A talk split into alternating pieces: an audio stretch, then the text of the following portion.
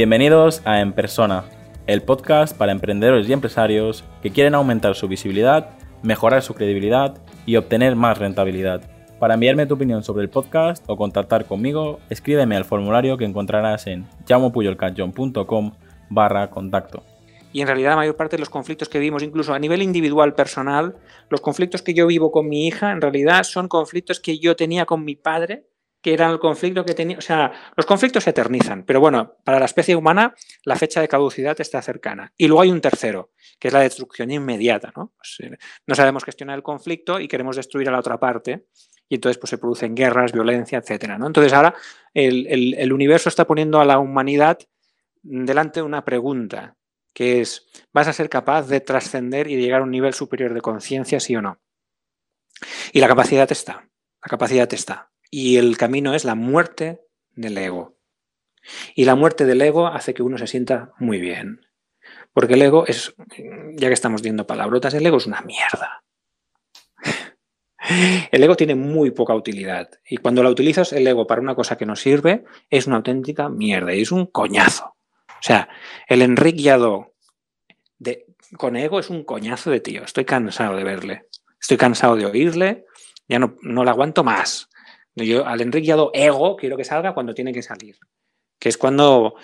¿El ego qué es? El ego es la cara que ponemos, ¿no? El rol que hacemos cuando o bien tenemos miedo de que nos pase algo o cuando queremos conseguir algo. Entonces hacemos un papel. Y ese es el ego. Bien, estoy hasta el gorro del Enrique que tiene miedo, estoy hasta el gorro del Enrique que quiere conseguir cosas cuando no es necesario. Lo que tiene miedo cuando no es necesario, me va a poner enfermo, tú.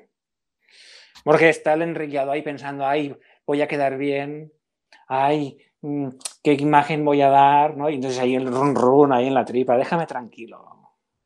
Sal, enriqueado del miedo, sal, cuando te persiga un tío con un cuchillo por la calle, entonces sal y dame energía para salir corriendo ese es el Enrique ya del miedo, ese te quiero entonces, pero si no déjame tranquilo ya, hombre, ya. O el Enrique Yado de quiero, quiero ser un gran comunicador y quiero que mi mensaje llegue a mucha gente. Vete a la mierda con tu mensaje y con tus historias. A quien le interese el mensaje, quien, le interese el mensaje lo escuchará y quien no le interese no lo escuchará porque le importa un pepino el mensaje que tienes que dar. Déjame tranquilo ya, Enrique Yado. no me taladres. Enrique, yo creo que, mira, te, voy a comprar la idea de, bueno, saltarme el guion y adiós a las preguntas, que eso pensaba que nunca ocurriría, pero ha ocurrido. Ya no te queda más remedio.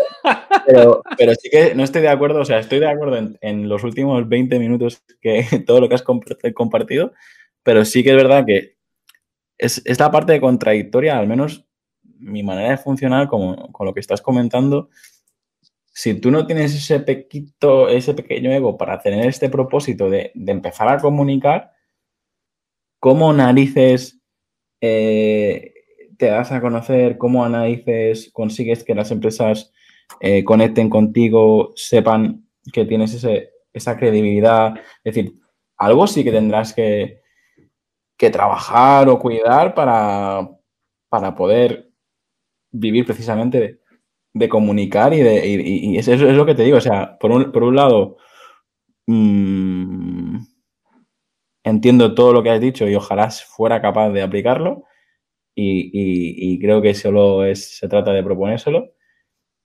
Pero por otro lado, es esa contradicción de, ok, la cuenta está cero, empieza a comunicar, nadie te hace caso, nadie te, te valorará. Si no tienes ese pequeño ese, pequeña, esa pequeña fe en ti de, empezar a creértelo, la, visión y, la misión que siempre hablamos, ¿no? O sea, sin esa misión, sin esa visión, sin esos valores, para mí eh, es, jodido. Si no te lo crees tú mismo, ¿quién se lo va a creer, no?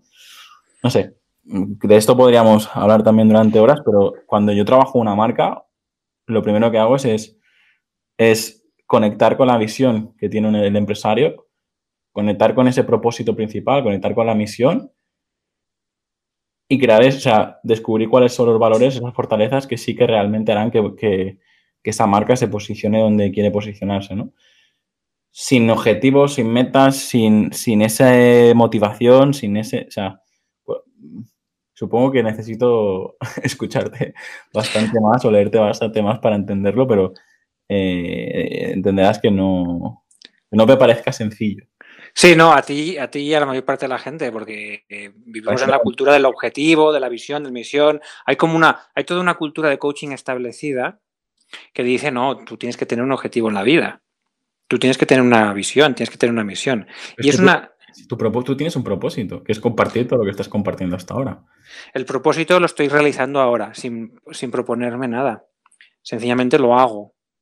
Si yo ahora pensara, hostia, tengo que explicar más cosas o tengo que ser capaz de acertar porque tengo que, que, quedar bien, a la gente le tiene que gustar, entonces haría una entrevista todavía más, más mala que la que estoy haciendo, ¿vale? Con más palabras. Todavía peor, sería peor incluso que lo que la gente está escuchando ahora, ¿no? Pero, eh, digamos, todas las herramientas las puedes usar bien o mal. Y el problema es que normalmente cuando las herramientas las crea alguien, las crea con mucho sentido, pero luego se pervierten. Por ejemplo, todo el mundo del coaching, de la gestión, herramientas como visión. Una visión, la visión es una cosa cojonuda. ¿Qué es la visión? Bien entendida, es una cosa cojonuda. Visionar cosas que pueden ocurrir y que sería bueno que ocurrieran. Eso está genial. El problema es cuando te vuelves un esclavo de la visión. O sea, mi, visión cambia cada rato. Si yo visualizo cosas que, yo puedo entregar y estoy visualizando, hostia, mira, ahora podría, podría comentar tal, tal idea, que esta idea creo que puede ayudar. ¿Eso es bueno? Ahora lo malo es, no, no, es que tengo que comentar esa idea como sea. Ah, pues ahí me ha sometido la visión a mí. No sé si me estoy explicando. El tema no es lo que haces ni la herramienta que utilizas, es cómo lo haces y cómo utilizas la herramienta, desde dónde, con qué intención. ¿Con qué intención creo la visión? ¿Cuál es la intención? No, una visión para que la empresa llegue muy lejos, gane mucho dinero, tal y que cual, cagada. Cagada. ¿Con qué intención? Sencillamente, la intención de una visión es a ver qué me sale de dentro ahora mismo. ¿Qué sale de dentro? O sea, si yo pienso en en mis capacidades, en mis capacidades como organización, en, lo que, a lo que nos estamos dedicando como organización y pienso, a ver, dejo aparecer en mi mente frutos que podríamos dar como organización al mundo. Cosas que mi, mi empresa puede dar al mundo en un momento como este. Y dejo que aparezcan en mi mente. Eso es un ejercicio muy bueno.